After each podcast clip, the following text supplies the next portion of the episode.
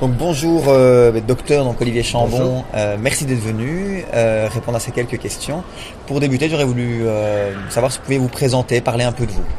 Oui, bah alors moi donc je suis euh, psychiatre, euh, psychothérapeute. J'ai été formé à pas mal de méthodes psychothérapeutiques. Et euh, j'ai eu l'occasion de aussi, parmi ces méthodes thérapeutiques, d'utiliser celles qui favorisent la modification de la conscience, ou l'élargissement de la conscience, ou de l'éclaircissement de la conscience, on va dire.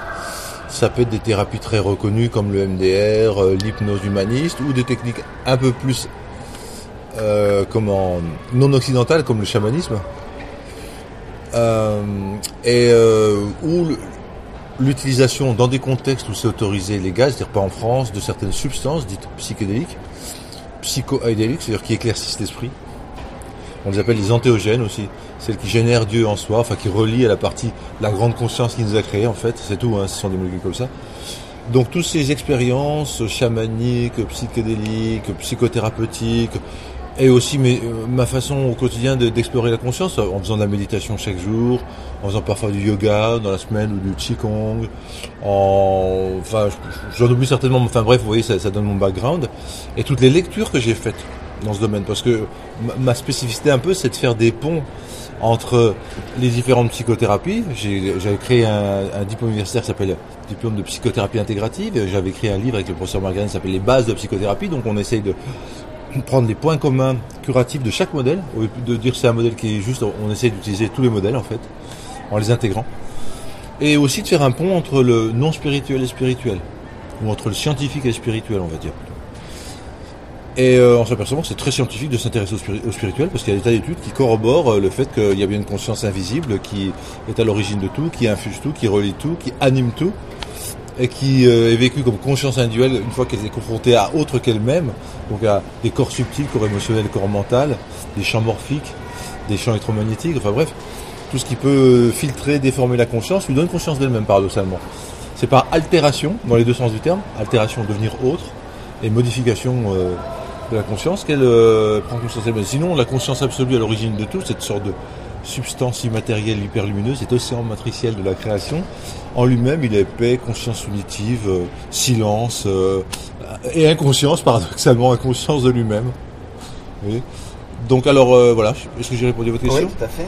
Euh, donc ce, ce, ce mot, euh, donc euh, conscience, qui, qui revient dans, dans votre discours, et, et cette, cette affirmation, vous m'arrêtez si je me trompe, que vous dites, donc c'est la conscience qui crée la matière Oui. et non pas l'inverse. Oui. Alors déjà, il y a des il y a des physiciens, bon, quantiques, dont John Wheeler, qui disent au départ, j'ai cru que c'était les particules les plus importantes, puis après, je me suis dit c'est les champs, les champs d'énergie, puis après non, je me suis dit que c'est l'information. Effectivement, dans le quantique, l'information, euh, comment, génère, engendre, met en, en- en mouvement l'énergie qui elle-même va aider à créer de la matière grâce à des structures énergétiques particulières qui se condensent et qui créent des particules de matière. Bref, on en est même à l'idée que la conscience va dans le vide quantique, c'est-à-dire ce vide fait de toutes les possibilités qui sont inactives en sommeil pour certaines ou actives pour d'autres, que la conscience va choisir certaines possibilités dans ce vide quantique, donc va choisir certaines informations, donc générer certaines énergies et créer certaines choses dans la matière, réinformer, ré-tirer, informer, redonner de la forme, redonner de la formation à la matière, parce que c'est la perte d'information, le désordre, l'entropie qui crée la maladie, la mort, etc. Donc en remettre grâce à la conscience qui est porteuse de négantropie, c'est-à-dire l'inverse de l'entropie, elle remet de l'ordre, elle remet de la cohérence, elle remet même du sens et de l'intention au processus vivant, donc elle leur donne plus de vie. Euh, quelle était votre question Donc c'est bien ça, c'est euh, ici euh, euh, le, le thème aujourd'hui, c'est donc la, la révolution euh, du cerveau, Oui. et on nous, on nous présente effectivement tout ce que on, Oui, le la cerveau conscience est amène. première. Voilà, la Voilà. conscience est première et la matière est secondaire. L'inverse du matérialisme. On disait c'est la matière qui est première, c'est elle qui crée l'énergie, puis ensuite la conscience par accident. Non, non, non, non. Ça, c'est, c'est la di- voilà, c'est ça la différence. Mais j'ai beaucoup insisté sur ma conférence au fait que ces champs de conscience existent indépendamment de la matière, donc indépendamment du cerveau, notamment. Il y a de la conscience dans le cerveau et dans le corps, mais c'est une conscience organique. Moi, j'appelle ça la conscience ascendante, comme le cheval par exemple. Mais la, la- la- la conscience descendante, l'âme, vient comme une sorte de cavalier qui vient diriger et aider le cheval à, se, à lui donner un sens, une direction. Donc euh, il y a de la conscience de partout, mais le plus important, c'est pas euh, le cerveau.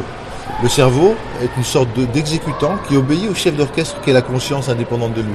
Le cerveau, il synthétise, il recueille les données il les présente à la conscience, la conscience décide, et le cerveau répercute aux organes par des cascades d'interactions neurochimiques, endocrinologiques, euh, électriques, etc.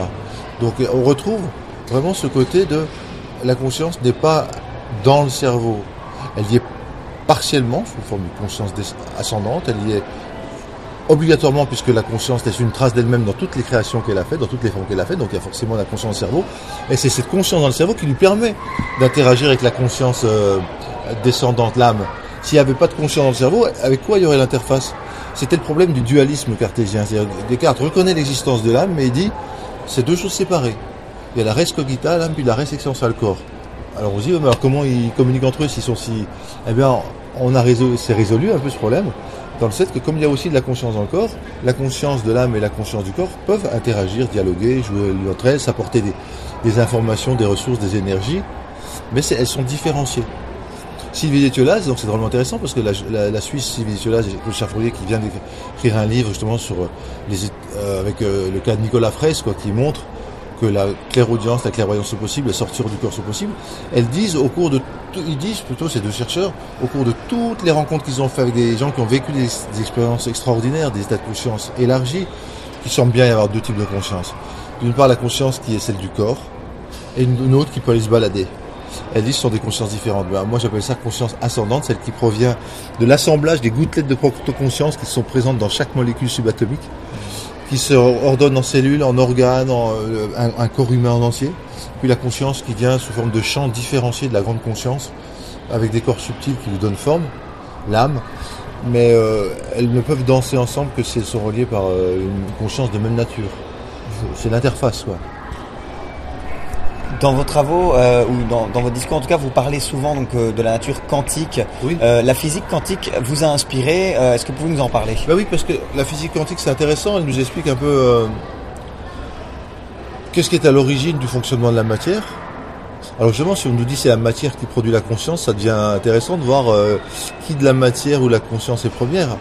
Et les physiciens quantiques, la plupart maintenant sont dans un modèle pan-psychique, c'est-à-dire PAN, un pan, c'est-à-dire tout en grec. Ça veut dire que tout contient la conscience, tout vient de la conscience. Donc tout peut interagir, communiquer à travers la conscience qu'il contient. Et donc euh, en physique quantique, euh, c'est intéressant parce qu'ils se disent pour expliquer les particularités, les bizarreries, les euh, presque les paradoxes du fonctionnement des, des particules subatomiques, c'est-à-dire l'oscillation quantique, la dualité de particules, l'intrication, enchevêtrement, l'effet de l'observateur ou de l'observation sur l'observé. La seule façon d'expliquer ça très simplement et en expliquant tous les phénomènes à la fois, c'est de dire qu'il y a de la conscience dès la particule subatomique, ce qu'on appelle une gouttelette de protoconscience. Alors Ransford a développé un modèle dans lequel il appelle cette gouttelette de protoconscience l'endocausalité, c'est une causalité qui est choisie et non pas subie, qui est faite sous forme de règle du jeu que la conscience peut choisir de modifier ou non, où il y a un libre arbitre, une intentionnalité, une décision possible. Alors que dans ce qu'il appelle l'exo, l'exocausalité, là par contre c'est fixé, c'est linéaire, euh, on peut plus y toucher, c'est les conditionnements, les habitudes, les réflexes. Donc tout vient à essayer d'augmenter de plus en plus l'endo et de moins en moins l'exo pour que ce soit fluide, pour que les choses soient créatives, changent en fonction du libre arbitre et de la décision personnelle. Euh, voilà, donc c'est intéressant cette, notion de gouttelette de protoconscience, même dans la particule subatomique, qui semble savoir ce qu'on peut lui faire à l'avance même. Euh, qui semble intelligent. Donc si on suppose qu'il y a une particule, vous pensez bien qu'il y en a dans les cellules, il y en a dans les végétaux, ça s'était montré, il y en a chez les animaux, ça a été montré, puis il y en a chez l'homme aussi, bien sûr. Mais c'est tous des expressions de la même grande conscience de départ qui a créé ces formes-là, et qui se reflètent dans ces formes. Alors plus la, la forme créée a de capacité d'accueillir la conscience, plus le poste de télé est élaboré pour recueillir plein de chaînes, plus c'est net, plus il y a de chaînes de recueillis. Donc le cerveau humain, le corps humain est fait pour recevoir beaucoup de conscience. Mais tous les animaux, tout depuis le départ est fait pour recevoir au moins un peu de conscience. Et on voit chez les animaux des comportements liés à la conscience, que ce soit l'intelligence, la créativité, le libre arbitre. Les animaux en font preuve. Il y a François Deval qui a écrit un livre, W-A-A-L, qui est anthropologue, euh, qui étudie les primates, etc., scientifique, machin, qui a écrit pour bien montrer l'intelligence des, animaux. Euh, il y a Clifford Baxter qui a écrit pour bien montrer l'intelligence des, plantes. au point de parler d'une neuro, euh, enfin quelque chose qui, une, une, branche de la science qui pourrait s'intéresser au système nerveux des plantes. Alors normalement, elles n'ont pas de système nerveux, mais leurs racines euh, peuvent être considérées comme des systèmes nerveux. Les racines sont intelligentes, elles vont chercher par des euh, comment par des processus intelligents où s'implanter au mieux, etc. Les arbres s'entraînant avec les champignons par leurs racines. C'est un peu l'inverse du cerveau, on pourrait dire. Le tronc, c'est le tronc cérébral, c'est la moelle épinière, et puis les ramifications des branches ou des racines, si on retourne là, c'est euh, les ramifications du cerveau, quoi, tous les neurones, etc. Donc tout dans la nature, dans le cosmos aussi, possède une forme de conscience, donc d'intelligence. Ce lien avec la, nature, euh, on, pourrait le mettre en, lien avec euh, ce que vous dites sur le chamanisme. Qu'est-ce que le chamanisme, comme la physique quantique, apporte à votre pensée? Oui, oui, oui, tout à fait. Bah, le chamanisme, il y a deux choses. C'est le travail avec les esprits, donc avec d'autres consciences que des consciences humaines. Parce qu'il n'y a pas que notre univers hein, qui est habité, il n'y a pas que la Terre qui est, euh, qui est habitée, il y a sûrement des exoplanètes où il y a d'autres consciences, et il y a sûrement des mondes invisibles ou parallèles, c'est-à-dire pas fait de matière comme la nôtre, mais fait de matière moins substan euh, enfin, de substances non matérielles, à plus fort pourcentage justement d'endocausalité, de libre arbitre, de conscience, ou à moins fort. Euh, donc il y a sûrement d'autres mondes. Donc le service consiste à interagir avec les ressources de ces autres mondes, de ces autres consciences non incarnées. Et deuxièmement, le chamanisme aussi est une technologie pour apprendre à diminuer le, xo, l'exocausalité, pour augmenter l'endo, l'endocausalité, c'est-à-dire pour élargir sa conscience et se mettre dans un état de fluidité, de créativité. Le chaman élargit son état de conscience et souvent d'ailleurs dans les rituels élargit l'état de conscience du sujet qu'il traite, de manière à ce que de conscience élargie à conscience élargie, il y ait l'échange d'informations, l'échange de qualité de vivance et de radiance dont j'ai parlé lors du exposé. Et d'ailleurs, chacune des qualités euh, individuelles est augmentée par la qualité de l'autre avec laquelle elle entre en contact grâce à cet état augmenté de conscience. Et même, il y a création de nouvelles qualités. Et même ces nouvelles qualités sont stockées dans une grande toile d'araignée, ce qu'on appelle la grande toile suprale avec Ransford, mais en fait, euh, la néosphère, euh, euh, l'inconscient collectif, le champ akashique, appelez ça comme vous voulez. La grande toile d'araignée cosmique, une sorte d'internet cosmique dans lequel tout ce qui est, tout ce qui est fait est mémorisé. Tout ce qui est créé est conservé.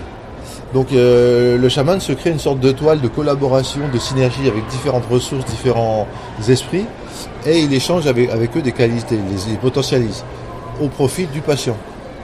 Parce que quelque part, quand le chaman se met en état modifié de confiance, de conscience et de confiance, et reçoit toutes ces aides extérieures, il les transmet à la conscience du patient quand il est en état élargi, qui lui les retransmet à sa partie habituelle, conditionnée, etc., pour la transformer. Donc dans le livre euh, euh, L'homme quantique avec Emmanuel Ransford, il y a des schémas euh, qui sont annotés qui expliquent très bien tout ça. Par exemple, le chaman avec ses objets chamaniques, c'est pareil, on dit l'âme du chaman est dans les objets. Oui, lors des rituels, il, crée des liens durables de conscience à conscience avec la conscience contenue dans les objets, puisque tout a une conscience, y compris le bois, la pierre, et le chaman. Et ces liens perdurent, et donc on peut dire que la conscience du chaman est dans l'âme du chaman dans les objets, mais aussi que l'âme des objets est dans le chaman. Donc ils, en sortent changés de cette interaction, agrandis. Et donc, euh, dans la pratique, euh, vous avez parlé d'un livre. Est-ce que vous avez également euh, donc une pratique comme psychothérapeute Quels sont vos projets aussi pour le futur alors en tant que psychothérapeute, pour tout ce qui est justement de, de, mélanger entre guillemets les thérapies occidentales classiques, les psychothérapies, genre hypnose, EMDR, etc., avec le chamanisme, et selon les principes de la physique quantique ou des sciences de l'énergie qui montrent qu'il y a bien les corps. J'ai écrit deux livres qui parlent de ça et qui illustrent ça. Un tout seul qui s'appelle Psychothérapie et chamanisme. Et un autre avec Liliane van der Velde, qui est une chercheuse chamane psychothérapeute exceptionnelle, qui s'appelle L'approche à bibliothérapie. Et dans ces deux livres, je parle du quantique, je parle des recherches fondamentales en sciences qui ont été faites dans le domaine des processus invisibles ou spirituels, et euh, voilà, pour la personne intéressée, elle peut vraiment se référer à ces deux livres. Je les ai fait autant qu'ils servent, hein, c'est pour ça que j'en parle. Ben voilà, merci en tout cas. Ben merci à vous. Je ne sais pas s'il y a autre chose dont vous voulez parler. Euh, ben écoutez, je conseille aussi, oui, si, si, je conseille aux gens pour avoir d'autres preuves que la conscience est indépendante du cerveau et qu'on a bien une conscience individuelle, de s'intéresser aux travaux, aux récits d'expériences de mort imminente. Parce que vraiment, quand on les lit, on voit que c'est pas du délire, c'est pas des hallucinations, c'est pas des rêves, c'est pas des affabulations. La structure d'expérience est pareille partout dans le monde et, dans toutes les époques, indépendamment de l'âge, du sexe, de la religion, de croire ou pas en un Dieu et tout. Les gens vivent vraiment un contact avec la grande conscience. Ils vivent ça sous forme de lumière, qui est pleine d'amour, pleine de connaissances, qui les juge pas et qui leur amène, de la guérison, parce que parfois ils en reviennent guéris de pathologies qui étaient normalement définitives, avec, avec d'ailleurs de la lumière en eux, des capacités parapsychologiques qui sont développées dans 40% des cas. Donc le contact avec la grande conscience modifie hein, les gens. Et donc ça c'est vraiment intéressant à lire, les travaux sur les expériences de mort imminente. Il y en a plein, hein, les travaux de Charbonnier, euh, puis ceux des Américains, hein, euh, Ring, euh, Raymond Moody, euh, puis tous les autres, hein, Sabom, euh, Van Lomel, enfin tous. Ils trouveront des références. Merci beaucoup. Mais de rien.